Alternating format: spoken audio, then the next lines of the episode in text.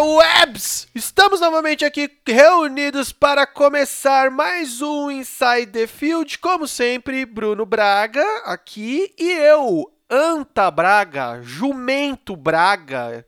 Porque, mano, vocês viram que o episódio passado eu fiquei o episódio todo fazendo graça, falando que o. Nossa, estamos com microfone novo, tereréu. Só que não, porque o idiota aqui deu play no, no programa que a gente usa para gravar e esqueceu de habilitar o microfone. Ou seja, o episódio passado todo foi feito com o microfone antigo, o microfone velho, que é a captação do próprio notebook. Bruno, comentários, por favor. É realmente um gênio, né? Lucas, tal qual John Gruden querendo desafiar a jogada no Two Minute Warning, né? Realmente uma lenda.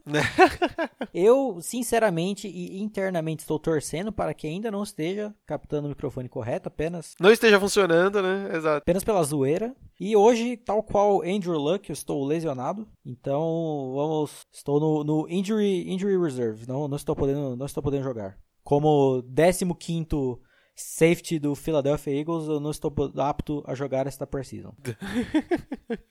Muito bom. Falando sobre o fone ainda, o, o, mais engraçado que eu tava editando, e aí eu vi essa cagada que eu fiz, e mano, bate até uma certa vergonhinha alheia que eu tava editando, e aí eu todo assim, não, porque agora vocês podem ouvir a minha voz em todo o seu esplendor.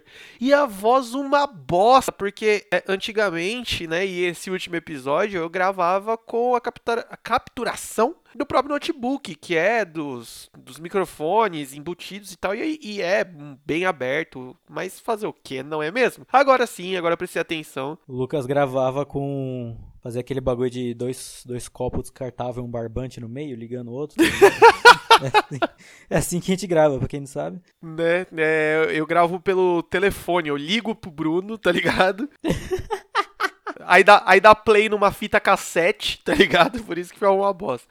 Mas enfim, agora eu, eu prestei atenção. Não, na verdade, aqui em casa tem um outro telefone que tem na mesma linha. Aí eu só deixo, eu ponho o microfone nesse outro telefone saindo na mesma linha. Exatamente. Pessoas, mas agora eu prestei atenção. Ou agora o, a, o áudio tá ótimo, tá lindo. Como todo começo, vamos fazer aquele jabazex, né? Porque a gente tá muito próximo da temporada começar. Falta pouco mais de o que duas semanas. E a gente não bateu ainda os 100 inscritos lá no canal do YouTube. Então, gente, a gente já tá quase batendo 100 inscritos no Instagram. Mas no YouTube, que é mais importante, a gente ainda não tá nem perto. Então, gente, ajuda nós aí, mano. Dá essa força. Recentemente no Instagram eu postei um, um passo a passo no Stories, tá ligado? Tipo, ó, faz isso, faz isso, faz isso, faz isso. Então dá essa força pra gente aí. É... Ajuda o canal, cara. É isso, ajuda o projeto. E se você você gosta também de ouvir por aí sem ficar preso ao YouTube, estamos no Spotify também, é só procurar lá por Inside the Field Podcast. Como eu falei, o Instagram tá quase batendo 100 seguidores, então também vai lá, já segue a gente no Instagram que a gente sempre faz umas graçolas e tal. Se você está ouvindo esse podcast aqui, já tem uma graçola é, envolvida com ele, que vai lá, que você vai pegar qual é essa graçola. E eu acho que é isso, né, mano? Não tem muito mais o que falar nos jabás, é só torcer para vocês ajudarem a gente. Espalhe a palavra aí, caralho. Vamos ajudar nós crescer. Como eu fiz a piada no, no episódio passado, cabe mais agora, porque agora sim eu tô usando o fone, eu preciso pagar essa bosta. Então ajuda nós aí.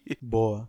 E a palavra do dia é graçola. E antes de começar o podcast, um, um adendo importante. Para variar, estou gripado, né? É uma bosta essa, esse tempo de São Paulo tá, tá ajudando bastante a gente, né? Esse podcast é um caso perdido no quesito saúde, né? Não, a gente deveria mudar de Inside the Field pra Inside Tuberculose, né, mano? Porque tá foda, irmão. Galera, só um adendozinho rápido aqui no meio da edição mesmo porque a bomba da aposentadoria do Andrew Luck chegou pra gente no final de semana, né, como a maioria de vocês já sabem, e a gente já tinha gravado o episódio.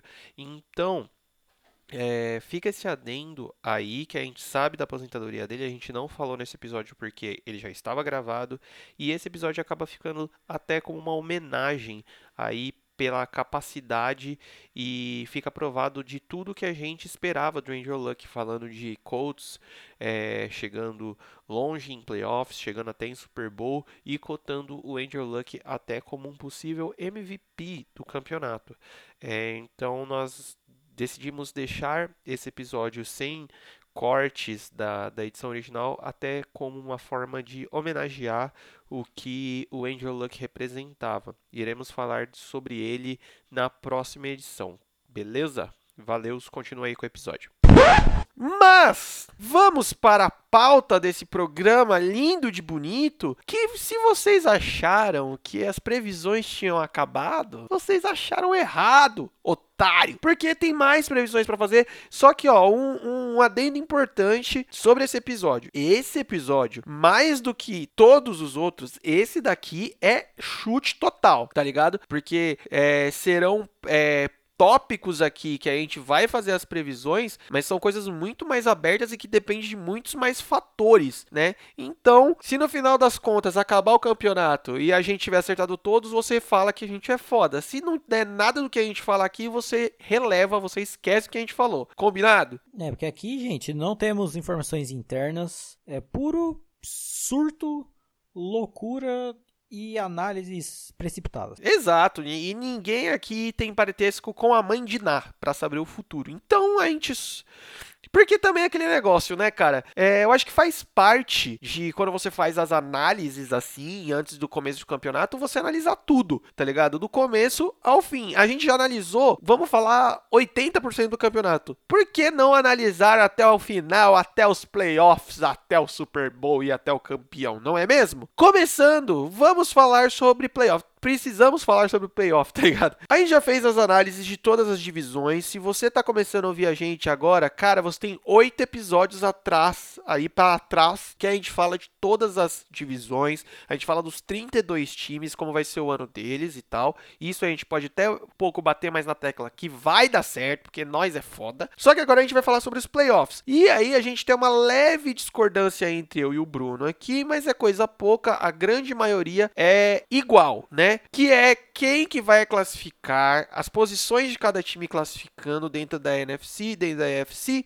e mais ou menos um chaveamento que vai até o Super Bowl. Vamos começar, Bruno? Bora, bora, bora. Cara, para você, qual vai ser a ordem aí da AFC? Então, começando com o primeiro seed da Conferência Americana, nada mais nada justo que os atuais campeões New England Patriots. Afinal de contas, o calendário deles é uma baba, é um passeio no parque chupando o picolé. Como todo ano. Com a bike de rodinha. Não, esse tá de sacanagem, velho. Esse aqui, puta merda. Um, um, menos, uma campanha menos que 11 vitórias. É um desastre total esse, é, essa temporada. Porque realmente é muito fraco. E, cara, não se espera menos desse time, né? Né, com certeza. Prosseguindo por Los Angeles Chargers, também em segundo, segundo seed na AFC, vencendo a sua divisão. Em terceiro, o Indianapolis Colts. Em quarto, né, no caso, vencendo a AFC Sul. Em quarto, o Cleveland Browns vencendo a AFC Norte depois de tantos anos. E os, os segundinhos ali em cada divisão. Em quinto, o Kansas City Chiefs na AFC Oeste e em sexto, o Pittsburgh Steelers na AFC Norte, fechando aí meu, os meus seeds da, da AFC, tendo como wildcards, né, o primeiro jogo é, Colts e Steelers lá em Indianapolis e posteriormente Browns e Chiefs lá em Cleveland, que seria um jogo do, muito doideira no quesito clima, considerando que é uma torcida que não vê o jogo de playoff há quase 20 anos, né? e assim, cara, dois playoff, dois wild cards extremamente cascudos, né? Tipo, dois wild cards ah, dignos de final de temporada, mesmo, de divisão, né? Então, uma parada de divisão não, cara, de conferência, porra. Então, assim, e, como eu falei, tem alguma divergência leve com as minhas opiniões, mas que, cara, é plausível, é pouca coisa de diferença. Eu acho que, olhando aqui por cima, são os mesmos times, só que em ordens diferentes. Que no meu caso, é, para mim, termina em primeiro, ganhando a sua conferência, os Colts, e em segundo, ganhando a sua conferência, os Chiefs. Divisão. Divisão é, mano, é, é difícil. É, ajuda o, o cara disléxico aqui. e em terceiro, ganhando a sua divisão também. Não, né, Leque? Los Angeles Chargers. E em quarto. Os Chiefs e os Chargers ganham a mesma divisão? É, exato. Caralho, mano. Viu como que eu tô hoje, velho? Hoje eu tô pior do que todos os dias, mano. Falei errado. Os Chiefs, os Chargers em primeiro e os Chiefs em segundo, mas por conta do retrospecto, os Chargers em terceiro, quarto, New England Patriots ganhando, óbvio, em quinto ganhando a sua divisão aí o Cleveland Browns e em sexto o Pittsburgh Steelers. Então a única diferença basicamente entre eu e o Bruno as nossas opiniões realmente é o número de vitórias de cada time que aí faz a mudança dessa ordem, né? No meu caso, o wild card bateria Chargers e Steelers e New England e Cleveland. Porém, New, é, New England e Cleveland lá em Foxborough. Que aí, aí o bagulho ia ser loucura total. Mas falando desses wild cards aí, tanto do Bruno quanto o meu, mano, você vê que Sim, eu acho que seria o, um ano de A, é, AFC, um dos anos mais pedradas dentro da, da desses wildcards e dos playoffs, né, cara? Pois é, e todos concordamos que os Steelers entram na vaga de cota de wildcard da AFC, né? Ah, cara, é, eu acho que. O, a gente comentou muito já, né, sobre isso, mas eu acho que é, esse, essa cagação que a galera tá tendo pro, pro Steelers é muito errado, tá ligado? Eu acho que eles estão. Eu não sei por que começou isso, sendo que o Steelers tem um puta de um time, cara, ainda. Tem jogadores extremamente talentosos em praticamente todos os setores. Tem um, um quarterback extremamente competente e a galera do nada começou a cagar pros Steelers, velho. Isso é meio insano, né? É fazer o quê, né? E assim, e se isso acontecer, complementando o que eu comecei a comentar, é que, tipo assim, mano, nos últimos anos a gente tinha classificação de alguns times meio aquém pra, para os playoffs, né? Tanto que acontecia que nem aconteceu o ano passado de wild card ser piaba. Cara, é pirocada mole na cara de algum dos dois times, né, velho? Ou temporada retrasada, o grande Bills e Jaguars, que meu senhor. Né, puta, é verdade, mano. Bills e Jaguars é tipo, mano, não tem tipo, eu não sei qual, qual exemplo que dá para ser Bills e Jags numa porra de um wild card, tá ligado? É o que a galera às vezes reclama bastante, né? Tanto que já está em pauta aí uma redistribuição ou coisas do gênero, né? Ou até a classificação de mais times, mas aí na verdade pioraria, né? Porque poderia ter times, mano, times com campanhas negativas indo para playoffs. Eu acho que isso seria ridículo, né, cara? Muito, muito. Principalmente na UFC, que historicamente tem, já vem tendo esse desfalque, digamos assim, de quantidade de times, né? Cara, por mim deveria fazer redistribuição aí das, das, de todas as divisões, porque tem umas que são muito pedradas e outras que são tipo, muito fáceis, tá ligado? Mas. É, mas aí é incompetência, né? É, também, porque. Ainda mais porque a gente tá falando de, do, do futebol americano, que é um esporte que se esforça muito para ser o mais competitivo e balanceado possível, né? Mano, a gente tem draft, a gente tem teto salarial, a gente tem, mano, N coisas para nenhum time ser galáctico, tá ligado? É um, jogo, um time com todas as estrelas possíveis. Mas mesmo assim, eu acho que bate muito no que você acabou de falar. Eu acho que é um pouco de incompetência da galera mesmo. Dando sequência, temos o outro lado. Temos a NFC. Senhor Bruno, as suas apostas. Vamos, Nelson. Começando pelo primeiro seed, vencendo a NFC. Qual que é essa? Eu não sei. O New Orleans Saints, né? Comentei, comentei muito a respeito no, no podcast de sua respectiva divisão, que eu não lembro qual é. Sul. É o Sul? Exato. Não. Sim, NFC Sul. É Sul, é Sul, sim, correto. Tá certo, Rogerinho. em segundo, com o segundo seed, vencendo a NFC Leste, correto? Opa, certinho. o Philadelphia Eagles voa, canarinho voa, novamente aí. Em terceiro, o subestimado do lado da Conferência Nacional, capitaneado por Russell Wilson, Seattle Seahawks, vencendo sua divisão. E o último dos campeões de divisão em quarto, o Minnesota Vikings, vencendo a doideira da NFC Norte. E seguindo ali na, nas vagas restantes que não são de campeões de divisão, né? Em quinto, mais um time da NFC Norte, o grande Green Bay Packers, capitaneado por nosso querido Aaron Rogério. E em sexto. Famoso bigoda. Exato, um bicote de muito respeito. Picote lindo. E em sexto, fiquei uma grande dúvida que, mano, seja lá o que Peyton Manning quiser, principalmente considerando o quão disputado está essa NFC, né? Que qualquer time, entre aspas, pode entrar.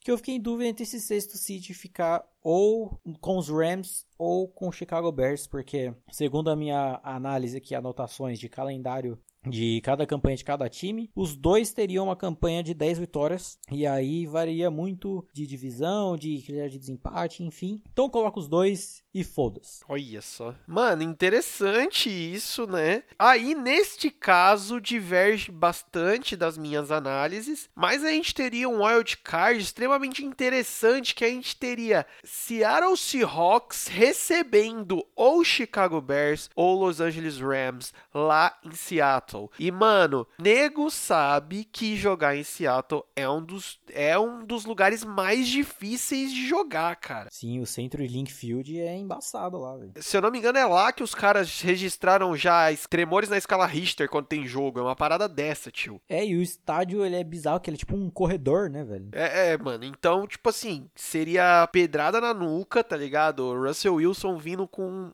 o pau na mão para jogar em cima. E teríamos aí na outra uma um puta de um clássico entre Minnesota Vikings e Green Bay Packers. E isso aí lá em Minnesota, tá ligado? Então isso. Libertadores style. Não, ali, mano, tipo, Minnesota e, e Green Bay num wild card, irmão, é tipo. É, chuta um time brasileiro aí, não vamos ser clubista, tá bom, Santos contra, contra o Boca Juniors lá lá na, lá na Bomboneira ou na Vila, porque são dois estádios, tipo, mais caldeirão assim. Então é nesse nível, tá ligado? De, de porrada.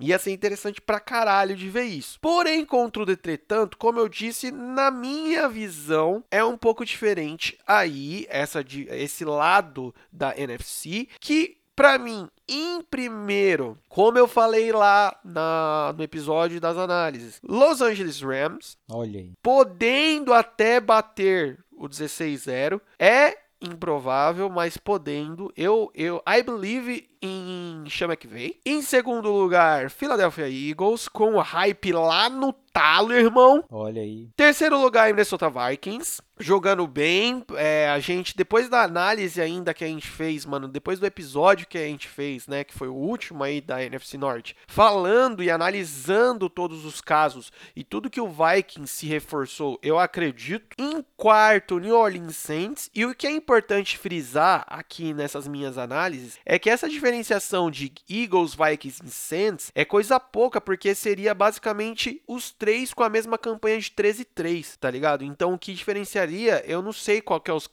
principais critérios de desempate, mas tem lá vitórias dentro, é, vitórias dentro da sua própria divisão, tem uma penca de coisa, tá ligado? Em que... É saldo de gols que desempata. Sal, é, saldo de gols, tá ligado? Cartões, cartões amarelos.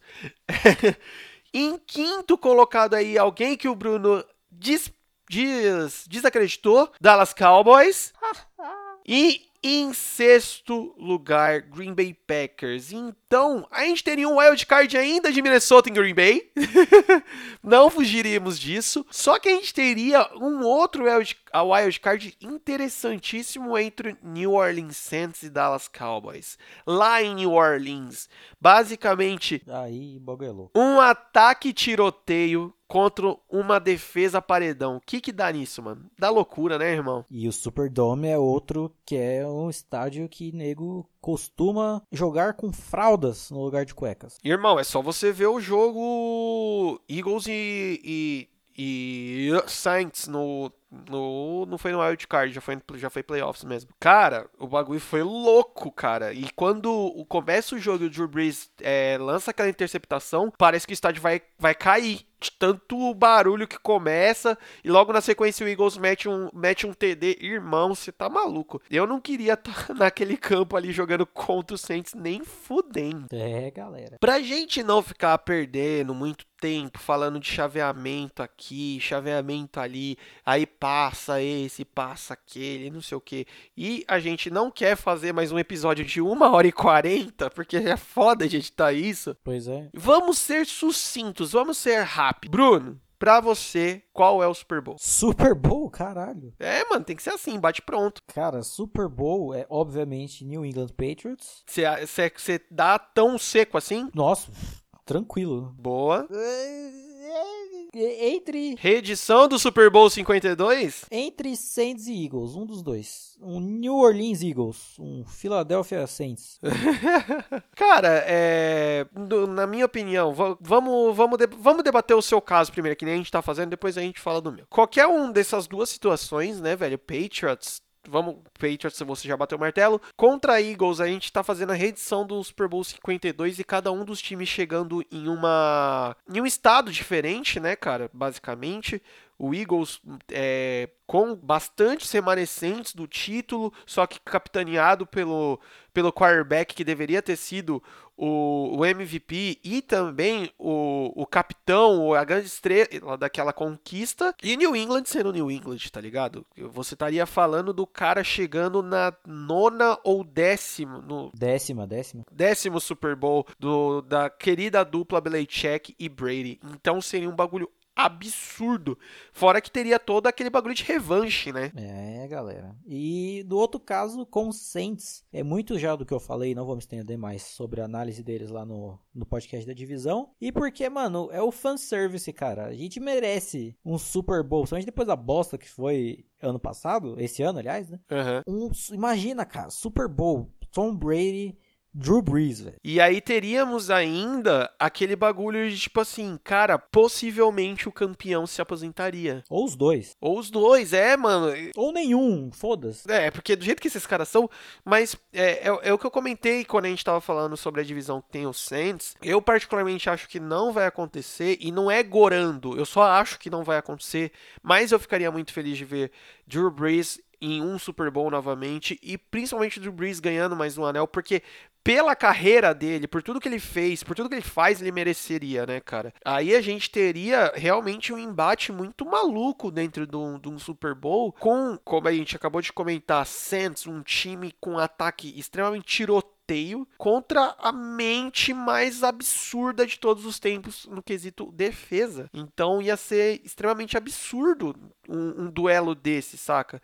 E eu acho que é até chato de você saber que um duelo desse, tipo New England Patriots versus New Orleans Saints com Brady e, e Breeze, aconteceu poucas vezes dentro da NFL por conta desse bagulho de divisões e tal, né? Pois é. No meu caso, cara, a minha aposta inicial, quando eu fiz as primeiras análises, eu coloquei Indianapolis Colts e Philadelphia Eagles no Super Bowl. Começa com E e termina com empolgou.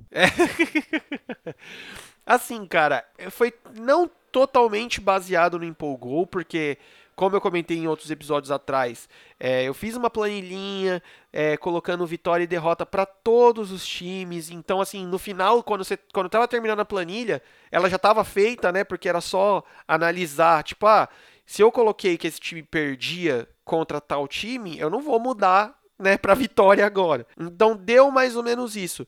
E assim, tem muito do empolgou, claro, com certeza, pelo potencial dos dois times, tá ligado? Eu acho que eu tava mais apostando nesse caso de, de Colts e Eagles, pela aquele bagulho de paixão de falar assim, cara, são dois times que se encaixassem e chegassem ao Super Bowl, eu acho que chegariam naquele bagulho do, do futebol moleque, tá ligado? Ia ser jogando da hora, jogando legal, jogando, encaixando, digamos que todos os, os, os setores dos times, tá ligado? É, todo mundo jogando muito bem. Então acho que ia ser tipo uma vitória de grupo, saca? O, o Eagles e os Colts chegarem ao Super Bowl. Não, tipo, a estrela de um jogador só brilhando. Porém, contudo, entretanto, principalmente baseando nessa possível lesão do, do Andrew Luck, é, e se ela for uma coisa realmente mais grave, porque estão falando que é tornozelo e não sabe se é, se não é parecido com o maluco da NBA, e é foda, é, você tá falando de um quarterback, E pelo visto, pior que não é nem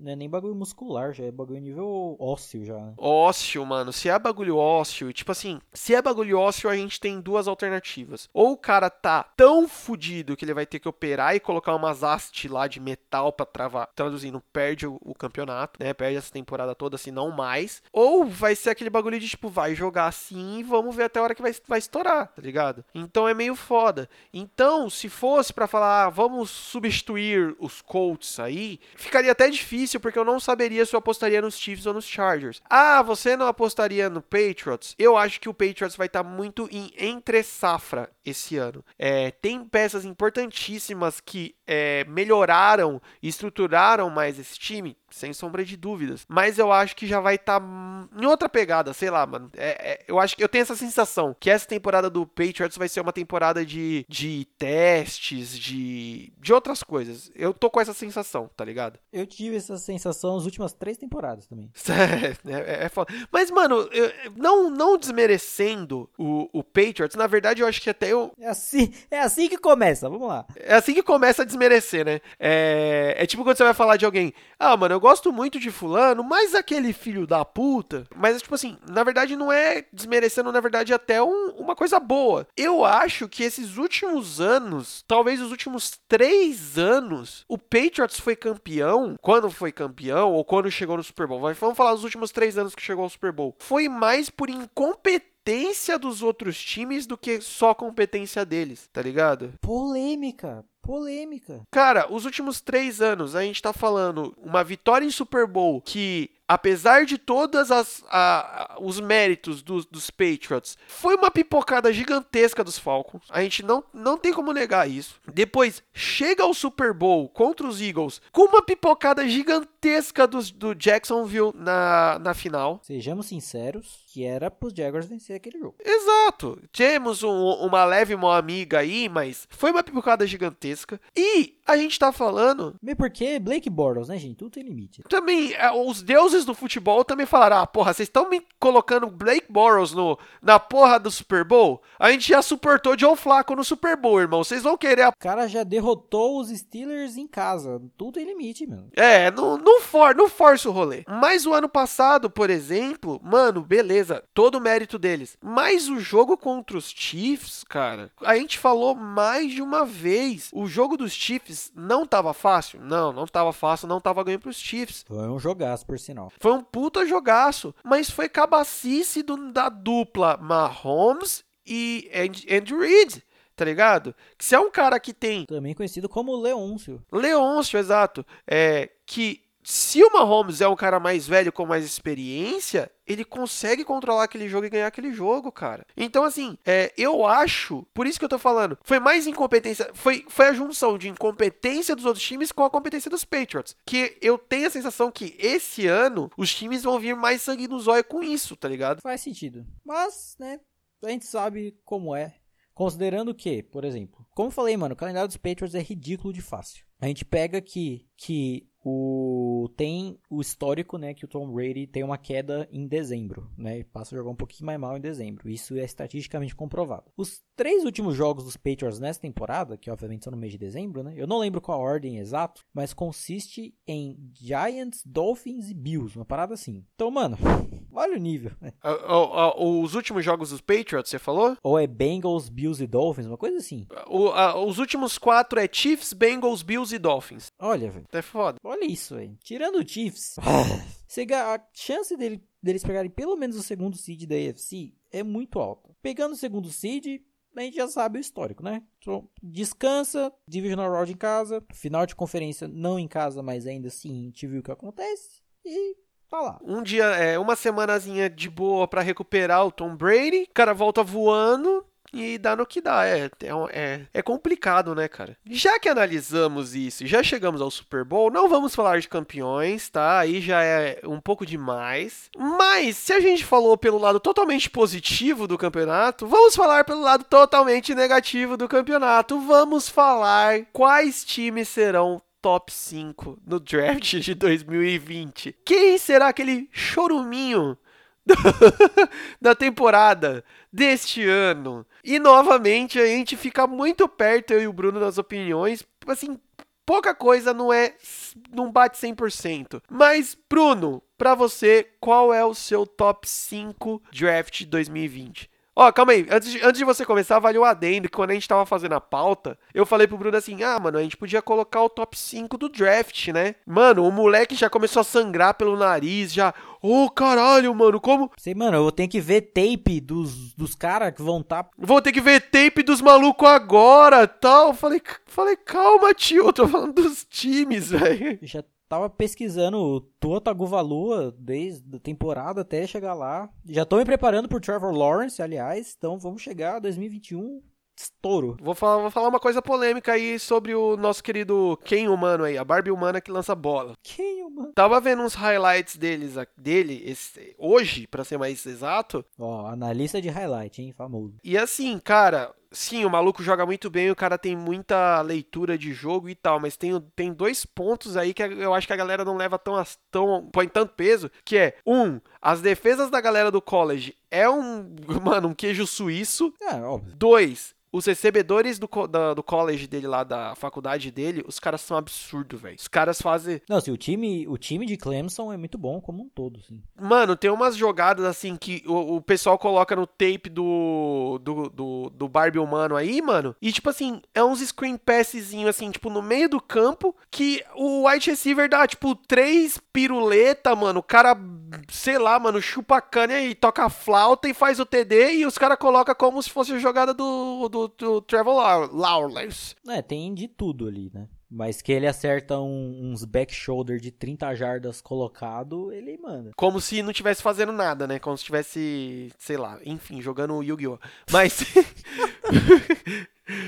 Fale seu draft aí, Bruno. Então, no caso não tá na ordem específica, né? São apenas os cinco times que eu acho, muito porque no, nos meus cálculos aqui de campanha Desses cinco, quatro vão ter uma campanha de três vitórias e um campanha de quatro. Então você vê que é a nata da nata. Que no caso é o nosso querido New York Giants, o Arizona Cardinals, o Cincinnati Bengals, o Oakland Raiders e o Miami Dolphins. Olha só. Fazendo jus ao seu tanque, o Raiders, que é o Raiders, o Bengals, que, né, tá na numa divisão difícil, que o time, até o Ravens, que não tá sendo tão cotado ainda assim é um time muito superior aos Bengals, então fica difícil. Os Cardinals, apesar de um potencial muito grande, nada a nível muito longe. E o Giants também, que é o Giants, né? É, mano, assim, cara, eu vou, já vou falar o meu, porque assim, o meu eu coloquei Giants e Cardinals logo de cara também.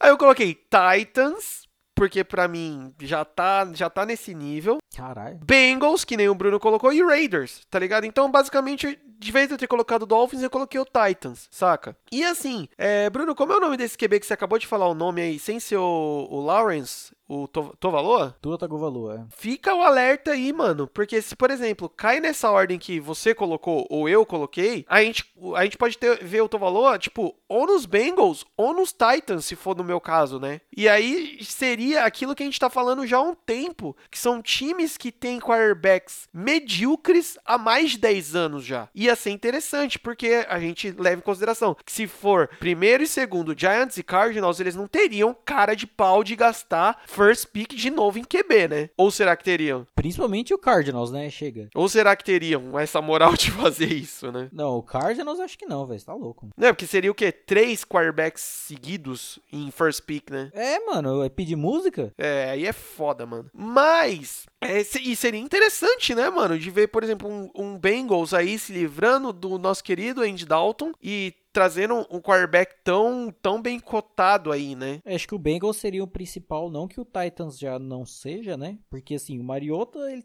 foi draftado em 2015 em escolha de primeira rodada, sinal, mas já tá naquele ninguém aguenta mais há muito tempo, né? Então também não, apesar do tipo do time ter uns talentos, bons talentos ao redor dele, a chance de acabar ficando ali por debaixo novamente, muito por culpa dele, ou do nosso querido Ryan Tannehill, não sabemos. Eu confio em Tannehill. Mas, cara, seriam duas, dois destinos muito muito bons para o Tagovailoa, que seria bem interessante mesmo. Sim. E basicamente o que a gente, o que foi um consenso aqui, que tipo a estruturação que o Raiders fez até então não vai dar em porra nenhuma, né? Ah. E, e assim, e aí o Raiders também eu acho que já entra também até nesse páreo aí para para QBs, mano, porque o nosso querido Derek Carr também já tá aí 500 anos lá, teve seus primeiros anos como quarterback lá até razoavelmente bons, indo pra Pro Bowl e a porra toda, mas depois que ele quebrou a perna, uma parada dessa, né, mano? O cara não foi mais o mesmo. Vamos ver se a nossa querida diva, maior que Beyoncé, maior que Lady Gaga, jogar, aí qual que vai ser a próxima desculpa do, do Car, né? Porque antes falava que, ah, eu não jogo tão bem porque eu não tenho bons alvos, não tenho bons recebedores. Agora, se um, um Antônio Brown estiver jogando, jogando em alto nível como ele sempre jogou, qual que será a desculpa dessa vez, né? Então, se acontecer uma coisa dessa de draft, pegar top 5 draft, pode acontecer de vermos trade de QB aí, né? Fora que, mano, pro, o que fode nesse quesito nos Raiders é que vai continuar a zona de vestiário e o coaching staff vai continuar mesmo, que o Joe Gruden vai manter lá, ainda vai ter sei o que, seus oito anos de contrato para valer, então ele tá pouco se fudendo. É, exatamente. É, eu coloquei ainda um, um asterisco, ou como muitas pessoas ainda falam Brasil afora, asterístico. É, acho justo. Pra Broncos, Bills e Buccaneers. O Broncos aqui eu acho que deu uma forçada. Muito. Bills e Buccaneers eu acho que também é tipo, caras, acordem aí, ainda mais porque vocês são saco de pancadas dentro das suas divisões, né? Quando você passa dentro de. Você pertence a divisões, no caso de Bills e no caso de Buccaneers, que você toma piaba de todo mundo, é, você tá. Vamos falar no Buccaneers. Basicamente, você tá falando que você vai ter um ano com seis derrotas saindo já de seis derrotas dentro da divisão. Dentro da divisão, sim. Então você fala, irmão, é, é foda. Resumindo, é foda. No minha, nas minhas annotations aqui, eu coloquei os Bucks com quatro vitórias e os Bills com cinco. Então ficaria por aí também. É, então, no, no meu caso, eu coloquei Bills com três vitórias e o Buccaneers com três vitórias também, tá ligado? Então, assim, eu acho que vai ser. É, esse draft, eu acho que vai ser. Na verdade, esse ano, eu acho que vai ser um ano de, do campeonato campeonato bem polarizado. E, tipo assim, os times ruins vão ser bem ruins e vai ser a galera dessa pegada aí de no máximo quatro ou cinco vitórias. E a galera, galera boa, essa galera que a gente falou agora há pouco de playoffs, se a galera pica mesmo de, mano, 13 vitórias, 12 vitórias para cima, tá ligado? E pra gente finalizar esse podcast, que a gente pensou que ia ficar pequeno, mas já não tá tão pequeno assim. Não, a gente não consegue mais, né? Nunca, não, não dá. Não dá. Esse também é uma daquelas previsões um pouco além, mas vale a pena a gente falar que são as premiações, né, cara? Que todo ano tem, que são as premiações dos, dos destaques do ano, né? A gente tá Pode, pode, ocorrer equívoco, afinal de contas, isso é uma coisa que só vai ser realizada em fevereiro de 2020? Sim, mas tem principalmente duas duas, três, é, como posso dizer, quesitos aí, prêmios que já por agora já dá para ter uma discussão bem, bem bacana. Aí. Um, um ponto é, as pessoas que a gente vai falar dentro desses prêmios, com certeza, sei lá, de cinco, seis nomes que a gente listou aqui, com certeza, dois ou três vão estar sendo cotados no final do ano. Sim, sim. E assim, porra, pode acontecer. E a gente até torce para ter surpresas no meio aí de coisas que a gente nem imaginava e tal. Mas certeza que grande parte dos nomes que a gente vai falar aqui vão estar cotados no final do ano para receber esses prêmios. Começando por Coach of the Year. Rapaz, eu acho que esse vai ser um dos títulos mais trevosos e treteiros deste ano. Trevosos, achei bacana. É, da hora. Bruno nos pontuou aqui Frank Reich, de Indianapolis Colts, Fred Kitchens, do Cleveland Browns, Andrew Reid, lá do Kansas City Chiefs, Doug Pearson, do Philadelphia Eagles, Sean McVay, do grande Los Angeles Rams, e Matt LeFleur, do Green Bay Packers. Olha só que que é isso! Tem, acho que esse é um dos que já dá para discutir bem por agora, né? Porque assim, o Andy Reid, eu acho que junto ele junto com o Sean McVay, eles entram no quesito do quão capaz de, de renovar seus times eles serão, né? Vindo de duas temporadas meteóricas ambos os times com ataques muito velozes. No caso dos Rams, uma defesa minimamente estruturada e dos Chiefs, zero. Mas do quão eles vão conseguir se adaptar a isso, considerando que tudo, né, o TCC que eu expliquei sobre os Rams, que eu não vou pontuar aqui, mas essa questão do quão exposto eles já foram, e dos Chiefs, semelhante, né? Afinal de contas, se tem uma coisa que todas as defesas, as mentes defensivas da liga vão fazer é estudar o MVP da temporada. Acho que nada mais justo. Então, o que talvez o que permeie, o que permita eles estarem aptos a receber esses prêmios, esse prêmio, né, de melhor técnico do ano, é de conseguirem adaptar times que têm potenciais, potenciais muito fortes ao que a ir a um, um ponto além, né? Um, passo além do que eles já mostraram capazes. Sim. Cara, o que eu tava olhando aqui, essa lista dos, dos coaches, que eu achei interessante, que basicamente a gente tem três divisões dentro desse daí, que são a, capacidade, a capacidade de se reinventar, que aí você acabou de explicar, que seria o Andy Reid e o Sean McVay, é a, cap a capacidade real de, tipo, o talento como head coach, que já demonstrou, que, que já foi, já tá sendo demonstrado há um tempo, que seria o caso do, do Frank Reich e do Doug Pearson, o quesito surpresa pela estruturação do time atual, que seria o, o Fred Kitchens e o Matt LaFleur.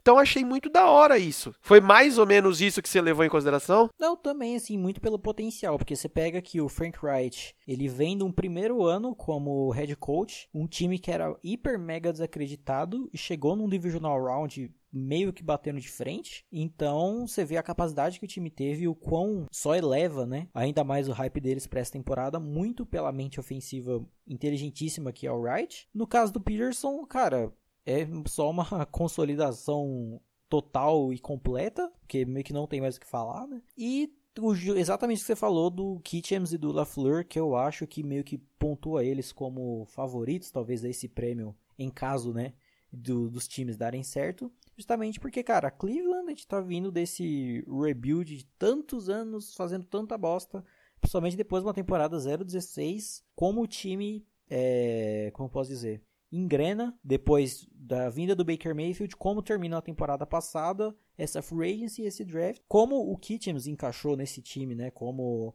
head coach desde a temporada passada e o potencial absurdo que, que vai vir. E o LaFleur é aquela coisa, cara. Você já tem um dos melhores quarterbacks da história para trabalhar, você já está sendo bem cotado e bem quisto a fazer um sistema ao lado dele.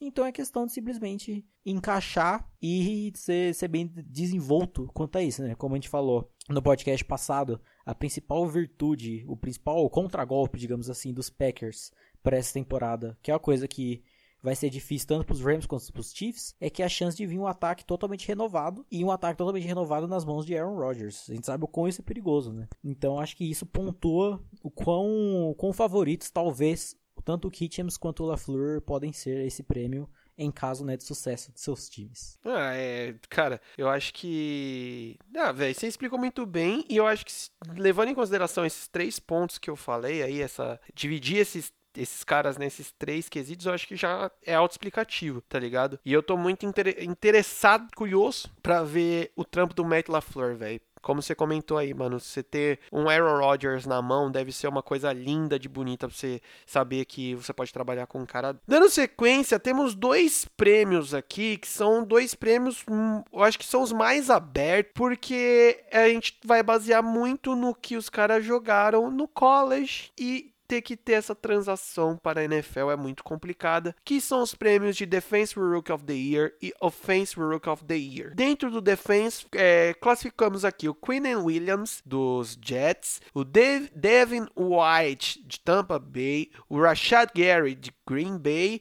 o Devin Bush, de, dos Steelers, o Brian Burns, de Carolina, e o Byron Murphy, do Arizona. E tem algum desses fulanos aí que já tá mostrando trampo aí nessa, nessa pré-temporada, não é mesmo, Bruno? Pois é, assim, você falou desses, do caso dos rookies ser prêmio mais abertos, eu acho eles mais fechados do que os outros, pra falar a verdade, no quesito de... Sério, cara? Sério, do quão agora, tipo, tendo as escolhas já encaixadas nos times, né? E muito, apesar de pré-temporada não significar praticamente nada, mas eu acho que já dá para deixar bem bem setado algumas coisas assim. No caso de assim, o Devin White, ele vai cair numa defesa em que ele vai ter que, mano, ter uma produção muito alta num destaque. Então, aquela coisa do, do espaço amostral, né? Que é um do motivo, por exemplo, que eu não coloquei o Nick Bolsa nessa lista. Apesar de ser um jogador com potencial absurdo, ele vai ter que jogar, tipo, talvez três vezes mais do que alguns nomes dessa lista, por ter ao lado o DeFord e o DeForest Buckner. Então, às vezes, ele pode acabar meio ofuscado ali, mesmo jogando muito bem. Então, você pega o Devin... É mais ou menos o mesmo ponto do, do título do Saquon Barkley o ano passado, né? Porque ele basicamente jogava sozinho lá em, em New York, né? Exato. Então, você pega que, assim, o Devin White entra nisso, mesmo sendo um prospecto absurdo. O Quinn Williams nem se fala, talvez né, o melhor jogador overall dessa classe. como pontuamos um zilhão de vezes a questão defensiva dessa classe, né? Então a, a confiança exercida em cima dele já tá vindo num hype bom. O Russian Gary, por vir um time que tá vindo num rebuild, entre aspas, né? Um mini rebuild muito bem feito, que endereçou tanto ataque quanto defesa. Então talvez fique levemente ofuscado no quesito de espaço amostral, mas não tanto, porque os reforços, por exemplo, de free agency do de Green Bay, apesar de terem sido bons, não é nenhum jogador que vai chamar a atenção de uma maneira cabulosa. Então eu vejo potencial muito claro. O Byron Murphy eu acho um pouco mais difícil dos outros, porque mesmo sendo um prospecto muito bom, que subiu de produção absurdos na última temporada dele no college, por ele estar nos Cardinals, seria positivo por esse quesito do espaço amostral, mas negativo pela gente pontuou não só do time como um todo, mas pelas defesas do Kingsbury não serem tão boas mesmo no college, né? Então talvez dificulte isso, mas que se jogue o que sabe, digamos assim, jogar o que sabe, tem um potencial absurdo, que é o parecido com o Brian Burns, apesar de ter tudo para se desenvolver bem melhor nos Panthers, considerando, né, a mente defensiva e levemente gaga de Ron Rivera. e o, o lindo, o maravilhoso Devin Bush, que já chegou aí com, com pau na mesa, dando 10 tackles em seu jogo de estreia, quase interceptando dois passes, o menino, a máquina. E o que pontua para mim o Bush ao lado do Williams como os favoritos, pensando agora, né, antes da temporada começar esse título, que é, mano, é total o lance do espaço amostral. Então você pega que o Williams, ele vai vir meio que liderando, entre aspas, né, no quesito mais presença de campo, uma linha defensiva que foi de certa forma negligenciada por algum tempo, então ele vai ter essa responsabilidade. E o Bush, cara, que vai ter que substituir Ryan Shazier numa posição que foi muito negligenciada, não negligenciada, né, mas sofreu muito com a falta de um jogador de qualidade no, na cobertura do meio do campo e que já se mostrou apto a tal. Se pararmos para pensar que assim, o Shazier, ele foi escolha de primeira rodada nos Steelers, e ele teve um puta jogo de, de pré-temporada, de estreia também. Acho que, não lembro qual ano que foi. Creio eu, 2010, 2011. Posso estar falando merda, mas foi por aí. E o Devin Bush é muito parecido, porque ele vai jogar basicamente no, na mesma posição. Ele foi escolha de primeira rodada e ele teve um jogo de pré-temporada de estreia superior ainda ao do Shazier. Então acho que seta bem o quão esses caras vêm pra, pra essa temporada aí. Eu não esperava tantas coisas a serem ditas logo de cara assim. e no caso do Offensive Rookie of the Year, temos aí, obviamente, Kyler Murray do Arizona, o Nikhil Harry de New England, o Noah Fant de Denver, o Daryl Henderson do Los Angeles Rams e o Dwayne Haskins do Washington Redskins. E aí, já tem uma galera meio questionada, né? Por causa da pré-temporada aí. Eu acho meio bobo isso, né? A galera tá pesando bastante na, nas costas, principalmente do, do. Haskins, né? É, pois é, assim, é complicado por N motivos. Muito do que a gente já falou, mano. Pré-temporada tem que baixar um pouco a bola, tanto por bem quanto por mal, né? E apesar de, tipo assim, eu coloquei ele aqui muito pela questão totalmente de potencial, saca? Porque melhor quarterback da classe, tudo isso que a gente falou mas que pontuamos também, tipo, é um corpo de recebedores fraco, uma linha ofensiva boa, mas que dá umas vaciladas, então você tem que você tem que ficar ligado em tudo isso. Então o cara que, mano, em, em, ocasionalmente ele vencendo esse prêmio é porque ele jogou absurdos e salvou o time de maneiras inexplicáveis, tá ligado? O Kyler Murray, ele já vem num outro sentido, do qual a gente endereçou que nas vitórias dos Cardinals desse ano, é o esquema do Air Raid encaixando de uma maneira foda e o Murray tendo números absurdos. Então ele vai se destacar de uma maneira inacreditável nessas, nessas vitórias. O que, mano, vai criar uma narrativa absurda e deixar talvez um bom hype para a próxima temporada, no caso depois dessa, né? E aí, talvez eu acho que os três favoritos a esse prêmio, pensando, né, antecipadamente, no caso o Enkyo Harry e New England, que a gente sabe a capacidade que esse time tem de encaixar qualquer Zé Mané no, no, no esquema do, do ataque desse time. E entrando o Harry, que é um cara que ele, ele já tem, como posso dizer, pré-requisitos para funcionar bem nesse esquema. E que ele tem um estilo que vai servir para suprir certas necessidades deixadas pela aposentadoria do Gronkowski, né? Então já foi uma escolha muito bem feita e muito pautada nisso. E a gente sabe a capacidade que, que tem de encaixar muito bem, considerando o quarterback que possui. O, no caso do Noah Fentz, a gente já endereçou muito, além do fato dele ser o melhor Tyrande da classe. O quão Joe Flacco foi explorador, entre aspas, de Tyrande em toda a sua carreira, principalmente agora que ele está jogando mal há um bom tempo. E o quão provavelmente é, acionado o Noah Fentz será, né? Então, da, espaço, a questão do espaço amostral novamente, cara. Ele vai ser muito importante, uma arma muito importante para esse time, ofensivamente falando considerando que o principal foco dos Broncos é a defesa, né? E o que endereçamos muito também no podcast retrasado no caso, que é a importância que provavelmente o Darrell Henderson terá no ataque dos Rams, considerando que a gente não sabe ainda qual é a real situação do joelho do Todd Gurley, né? Se ele está realmente bem ou não. E fora a questão, né, de salary cap e o quão, quão doente foi o contrato que deram para ele. Então, cara, você já engatar um cara novo que já tem indícios que vai funcionar muito bem nesse, nesse esquema, é, nesse plano de jogo, dada a tape dele e a capacidade de fazer isso, dada a mente ofensiva que vai eu treinar, né? Então, esses três nomes aí, eu acho que, pelo que eles passam a mostrar, ou narrativa, tem tudo para engatar aí boladamente nesse, nessa, nessa disputa, pelo menos, né? Agora, a gente passa para os outros dois títulos que a gente nem precisa explicar tanto o porquê dos jogadores que estão aqui estão aqui, além de ter, a gente ter falado bastante deles nos, nos outros episódios das divisões, porque eles são expoentes de seus times, né? E como eu falei, cara, é, seria insano não colocá-los nesse patamar aqui de Defensive Player of the Year. Temos Aaron Donald defendendo pelo terceiro ano consecutivo o título, né? Khalil Mack, Bob Wagner, Ed Jackson, Darius Leonard e Miles Garrett. Só pique, irmão. Só caras aí. Aqui, ó, só os três primeiros que eu falei, Aaron Donald, Khalil Mack e Bob Wagner, são três caras que nos últimos dois anos, qualquer um desses três poderia ter ganhado o Defensive Player of the Year que ninguém ia reclamar. Tá ligado? Todo mundo ia falar, ah tá. Da mesma forma que o, o prêmio nos últimos dois anos foi do Aaron Donald, e todo mundo falava, ah tá, claro, é dele. Tá ligado? É. E é curioso aqui que você pega Aaron Donald, melhor defensive tackle da liga. Dos últimos dois anos. Posição não, posicionalmente falando. Ah, tá, também. Kalil Mack, melhor edge da liga. Bob Wagner, potencialmente o melhor linebacker da liga. E Eric Jackson, melhor safety da liga. Então, você fecha uma galera nice. Exato, exato. É, é, mano, basicamente, se você pega esse, esses caras que você colocou aqui, se algum dia pudesse jogar esses cinco negros junto, era a, a, defesa perfeita, basicamente, né, cara? Exato. Todos treinados por Mike Tomlin, pra dar graça. Olha, nossa senhora. Aí, aí não, não passa nem pensamento, é train out toda hora.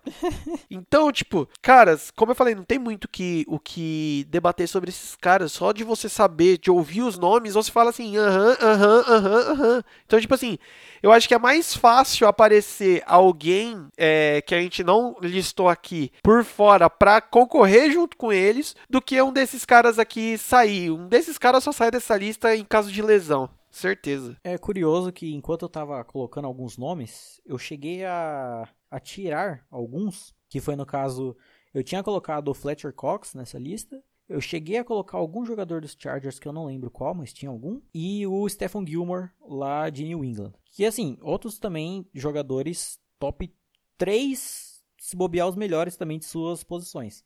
Mas o motivo de eu ter retirado os é porque, assim, novamente, voltando à questão do espaço amostral já muito citado aqui. Fletcher Cox, talvez segundo o melhor defensive tackle da liga, só perdendo pro Donald, mas ele joga já numa defesa muito bem estruturada. O rapaz dos Chargers, que eu não lembro qual foi, mesma coisa. Aliás, os Chargers, ao meu ver, têm a potencial defesa top 3 aí da liga para essa, essa temporada. E o Stephon Gilmore, muito na mesma. Assim, é um cara que, tipo assim, ele demora para engatar, mas quando ele engata, ele faz uma parada inacreditável, vídeos playoffs da temporada passada, mas que também, considerando uma defesa treinada por Bill Belichick, já é tipo a estrutura em pessoa. Então não encaixaria tão bem nesse quesito, que é o caso que, por exemplo, o Donald não precisa falar, né, dispensa comentários, o que eleva a questão de ter dois jogadores dos Bears aí, no caso o Kelly Mack e o Eddie Jackson, é justamente como vai ser provavelmente uma defesa não tão dominante quanto a temporada passada, vai se sobressair o talento individual desses jogadores e não ah, o plano de jogo tão dominante, é, como era na temporada passada.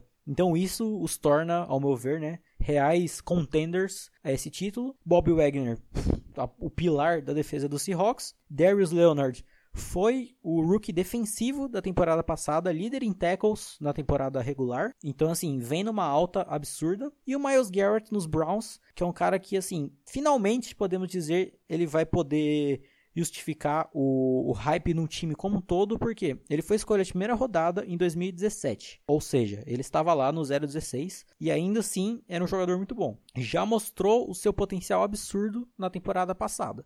Agora que o time tem tudo para vir poderosamente, e considerando que não é também uma defesa tão bem estruturada, pelo menos em quesito elenco, o Garrett lidera nesse nesse, como posso dizer, cara, nesse potencial que esse time tem defensivamente. Podemos dizer que sim, enquanto o ataque dos Browns ele tem muitas. Ele é muito bem explorável em N peças. A defesa não que não seja. Mas não tem como o principal não ser o Miles Garrett, saca? Então acho que fecha muito bem nessa galera aí. É, é, é a comparação, é, o, o, o, talento escalar dele é muito. É muito maior, né, velho? Do que do, do resto da defesa como um todo. E também temos o prêmio de Offensive Player of the Year. E também é quase que indiscutível sobre esses caras aí, que são Saquon Barkley, New York Giants, Mike Thomas, do New Orleans Saints, Odell Beckham Jr. do Cleveland Browns, Alvin Kamara, também lá do, do Saints,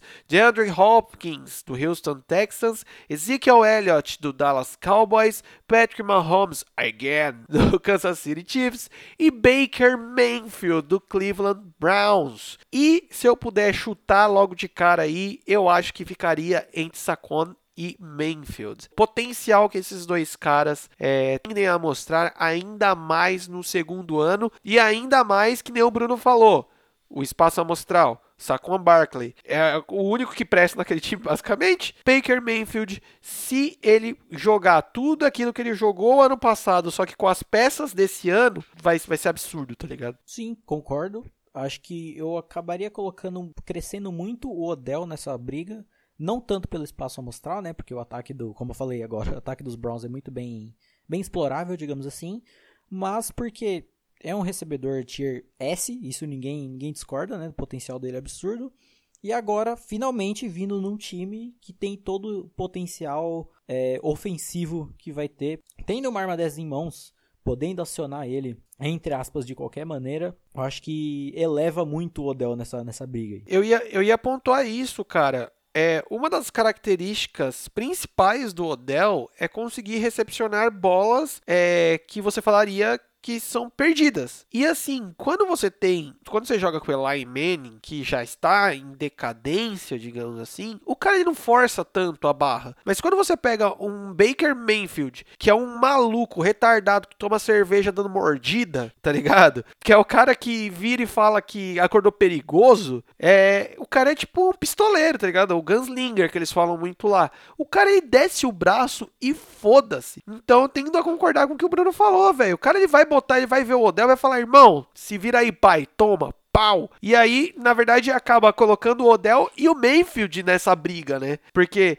é tipo assim, é o cara que tá botando a bola onde aquele micro espaço e o outro que tá buscando a bola naquele micro espaço. Então, realmente é, um, é uma balança legal de ser, de ser vista, né? Principalmente considerando que, assim, confirmando mais ainda seu argumento, que o Mayfield é um segundo anista ainda. E vai ser o primeiro ano dele como titular absoluto. Então, assim, apesar do potencial muito bem estabelecido, que todo mundo sabe e hypa com razão, ainda vai ter ah, algumas, uns pombo morto ali, uns passos forçados errado, né? Sim, sim, claro. Isso, tipo, confirma ainda mais, saca? E eleva isso de uma maneira absurda, dado o potencial, sacou? Eu acho que Mano, pensando em qualquer time que o, o Odell poderia ter, ter ido nessa free agency, eu acho que não poderia ter encaixado mais de uma maneira como um todo. Apesar da sua declaraçãozinha polêmica, né? Que não tinha necessidade, já que com a declaração ele subestima o próprio time que ele está agora, né? Mas dá pra, dá pra hypar aí.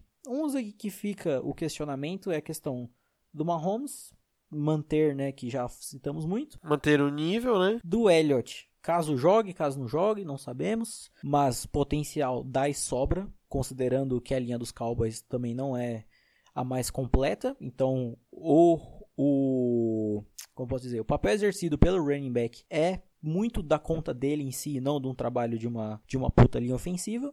O Hopkins, mãos mãos de cola, tem nem o que falar. O Thomas, cara, principal alvo, o melhor amigo ali, best friend do Drew Brees, também praticamente não tenho o que falar, principal arma desse ataque, considerando os postes que ele tem junto ali no corpo de recebedores. Os feirantes que tem no, no, no, resto, né? Exato. O Camara aqui tem tudo para ir tendo um leve crescimento, talvez, na produção, considerando a idade do nosso querido Drew Brees, né?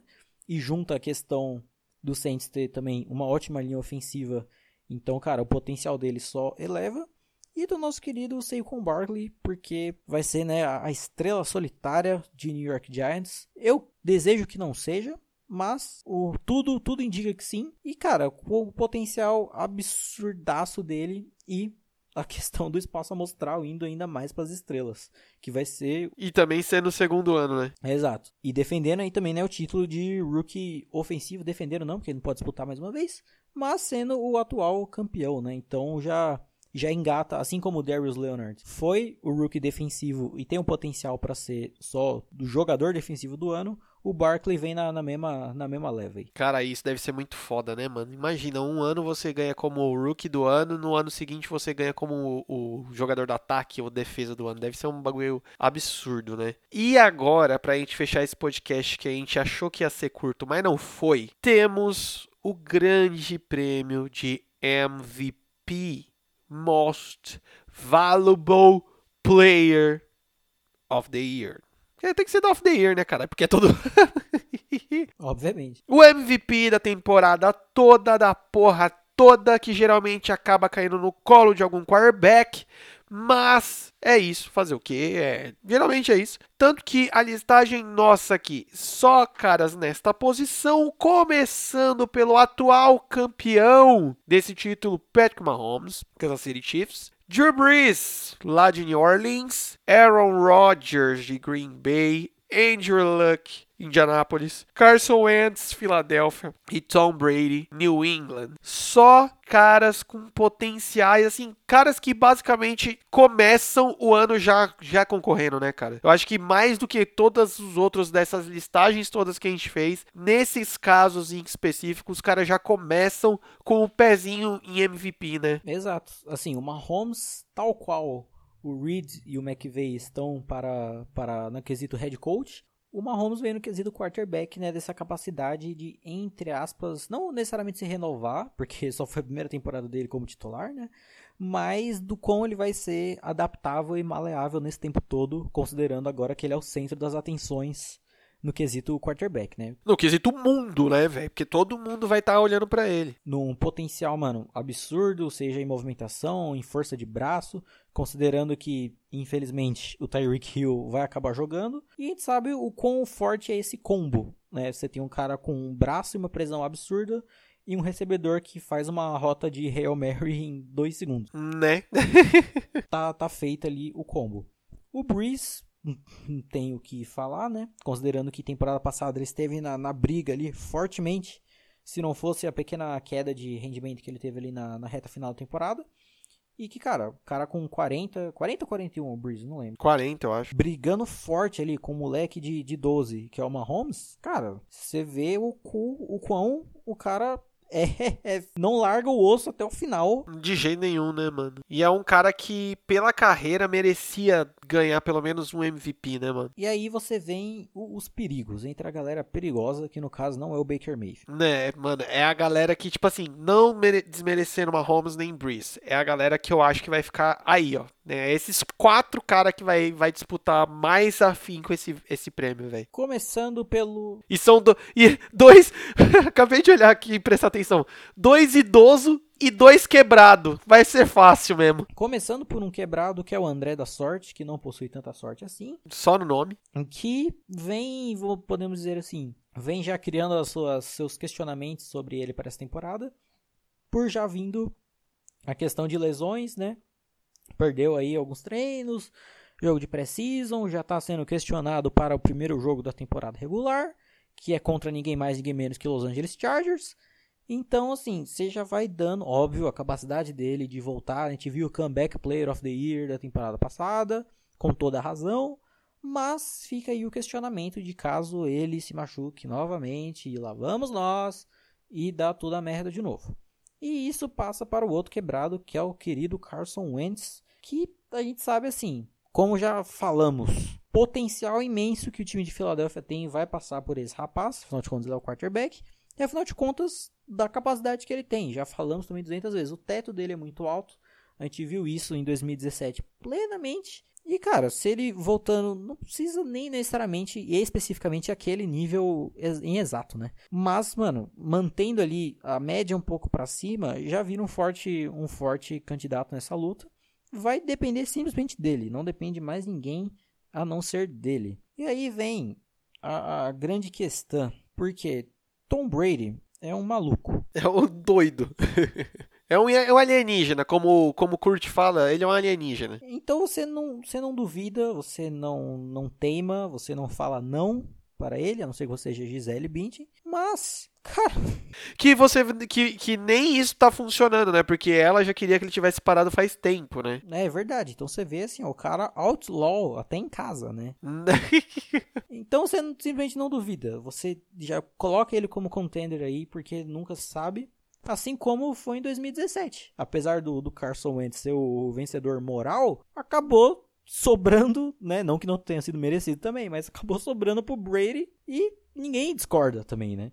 E aí você vem no, no O Perigo Danger em pessoa para essa temporada, que já estamos anteriormente, que é o Aaron Rodgers. Que um Aaron Rodgers motivado a 80 km por hora é um rapaz assim que é capaz de. De bigode. De bigode, o belo bicote bem, bem feito, é capaz de fazer alguns milagres. Talvez ele faça chover, não sei. Então, esse esquema com o LaFleur encaixando no nível ok, não precisa nem encaixar. Chama que veio Rams. Encaixando ali, show, mano. Show. Encaixa só, só não, só não xinga, só não se xinga. É. Você não quer falar com a sua mãe, Rogers? Não fala, deixa ela lá. Deixa ela quieta lá, é. Não Mike Mark chateando a situação de chamar for verticals para qualquer merda, você tem a, a, arma, aquela quando os Power Rangers se juntam e faz aquela bazuca cabulosa que derrota os monstros, você tem ela na tua mão, irmão. Só vai. Só vai, exato. Só vai. Só vai, é. Então, assim, acho que a gente sempre pontua pelo menos uns dois jogadores, né? Ou técnicos, como foi no caso do outro prêmio, em cada. Eu acho que nessa pelo menos acho que dá para dar um leve favoritismo ao Rodgers meio que isoladamente nesse prêmio. Cara, é, eu concordo com essas análises que você fez e eu acho que passa muito por isso. Eu acho que se os dois meninos, Andrew Luck e Carson Wentz, não se machucarem, a tendência é que eles façam um ano genial, saca? Porém, contudo, entretanto, a gente tem um alienígena e o outro, o, o Birrinha. Se o Birrinha não birrar, vai ser difícil, cara. É muito difícil. E não é desmerecer o Breeze nem o Mahomes, a capacidade deles e tal. Só que eu acho que é muito mais absurdo. Até a amostragem vai desses outros caras. Porque a diferença desses outros caras dentro do time vai ser mu é muito mais absurda, saca? É quase heresia falar isso, né, e tal, mas foda-se, é o que eu acho. E apesar de que estarei fortemente na torcida, estou nessa peregrinação para que um jogador de outra posição que não seja quarterback ganhe o MVP. Ah, sim. Que a gente vai, a gente vai conseguir esse, essa, esse, esse desejo algum dia. O último foi em 2012. Olha quanto tempo, gente. Quanto tempo. E foi um jogador dos Vikings. Então, olha que tristeza. Jesus Cristo. Então, vamos, vamos lá. Vamos lá. Eu acredito. Ia ser da hora, mano. É, eu acho que até, assim, é porque o ano passado o Mahomes jogou muito. Mas se você desse o MVP pro Aaron Donald, velho, não seria, não seria, tipo, um, uma parada injusta, tá ligado? É muito difícil ter jogador defensivo como MVP, né, geral do ano, mas, porra, ia ser muito da hora se algum outro jogador aparecesse tão dominante na, na posição dele e ganhasse, tá ligado? Tirasse essa hegemonia dos, dos quarterbacks, né? E esse homem será Juju Smith-Schuster. Hypei, foda. É, O verdadeiro rookie do ano de 2017. Alvin Kamara é o caralho. Olha só, olha, rapaz. Você tá mexendo com aquele, aquele time dos torcedores que choram demais, hein, rapaz? Cuidado, cuidado. É, eu não sei nadar, né? É difícil. É, foda, aí, aí é tenso. Então é isso, galera. Espero que vocês tenham gostado de mais esse episódio, de mais previsões, porque vai acabar, irmão. Semana que vem já. Semana que vem, não, daqui duas semanas, já começa a, a, a porra toda. E sim, Lindo, lindo. mano, demora, mas chega, irmão. Tenha fé que sempre chega. E, cara, logo no- na primeira, o primeiro jogo, a gente vai ter Aaron Rodgers de um lado e Mitchell Trubisky do outro. Mitinho do outro, velho. Você vai ter Rodgers lutando pela sua vida, enquanto vai ter um homem maravilhoso chamado Kyle Mack do outro lado, louco para quebrar a sua perna, para arrancar o seu bigode na marra. Na marra, velho. Meu Deus do céu. Que lindo. Libertadores na abertura logo. A gente vai ter Mitchell Trubisky cagando o jogo de graça, mas depois virando. E é isso, velho. Vai ser muito louco, velho. Na boa. Quinta-feira, essa quinta-feira vai demorar um pouco ainda pra chegar, mas vai chegar. Tenham fé, irmãos. E até lá a gente vai conseguir bater os nossos 100 inscritos, porque você que tá ouvindo vai nos ajudar. Porque se você não é inscrito, você vai lá se inscrever. E mesmo depois você vai compartilhar pros seus amiguinhos, vai dar uma força pra gente aí porque a gente tá fazendo um trabalho muito bacana. Ainda mais agora que eu tô com o microfone novo e deixei ele habilitado.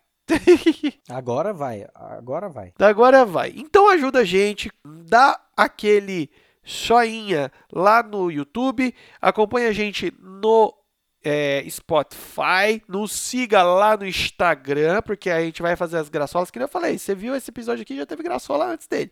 Será que no episódio que vem teremos surpresa, teremos graçola, teremos coisa nova? Ô, rapaz. Fica o hype aí, fica, fica, fica o cheirinho aí, fica o Famoso novidades em breve. É, é, o aguardem. Não, mas não, é qualquer. Eu ia falar, não esperem por esperar, mas isso é errado. É. Não esperem por esperar.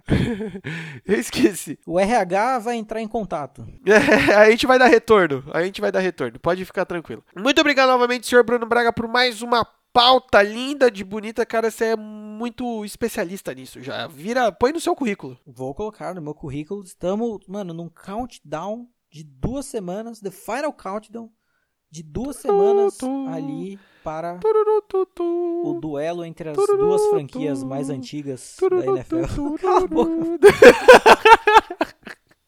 Fazer a, a conteúdo épico aqui, o cara cantando Final Countdown. Não quero falar tchau também. Mas- Aí sai, né, mano? Já desliga o hangout e tal. É, mandar um recado aqui, a porra do time acabou. É isso aí. Ou começa, mete o, o João Gordo, né? some daqui! Sobe daqui, irmão. É, a gente não pode começar a falar sobre Dado Dolabella e João Gordo, que senão vira um podcast à parte, tá ligado? Exato. Mas sim, né, mano? Duelo das duas equipes mais antigas aí da NFL. E, cara, melhor maneira pra abrir a temporada, impossível. A não ser que fosse, sei lá, Giants e Bills. Olha só, meu Jesus. E ó, pra, se você não se tocou ainda, e ah, isso daí até é um recado pro Bruno também, não sei se ele viu isso, mas eu não sei se nesse primeiro jogo vai ter isso. Mas em todas as rodadas vão ter. Vai ter um jogo que vai ser o jogo especial de 100 anos da NFL. Com uniformes especiais. É, mano, sei lá, show pirotécnico. É muito fanservice. Sei lá, mano, a volta do KLB vai ser muito louco, mano. Caralho. Então, alimente o hype dessa temporada que vai ser muito foda, principalmente falando pros seus amiguinhos nos acompanharem, porque a gente precisa crescer mais esse projeto lindo de bonito. E modéstia à parte, a gente merece. Nem modéstia à parte, a gente merece, porque, ó, polêmica aí, tem muitos outros podcasts aí grandes, de caras aí que tá há muito tempo, falando de NFL, que não é tão bom quanto o nosso. Não queria dizer isso não, mas eu tô dizendo. Eita, hypou. Os outros podcasts são o Cam Newton e a gente é o Von Miller no Super Bowl 50. Falei, foda. No- no- e eu vou falar mais ainda. E a gente nem cobra pro nosso podcast, hein? Eita, eita. Aí, John Gruden. Aí, Hard, hard Knocks dos podcasts brasileiros. Então é isso.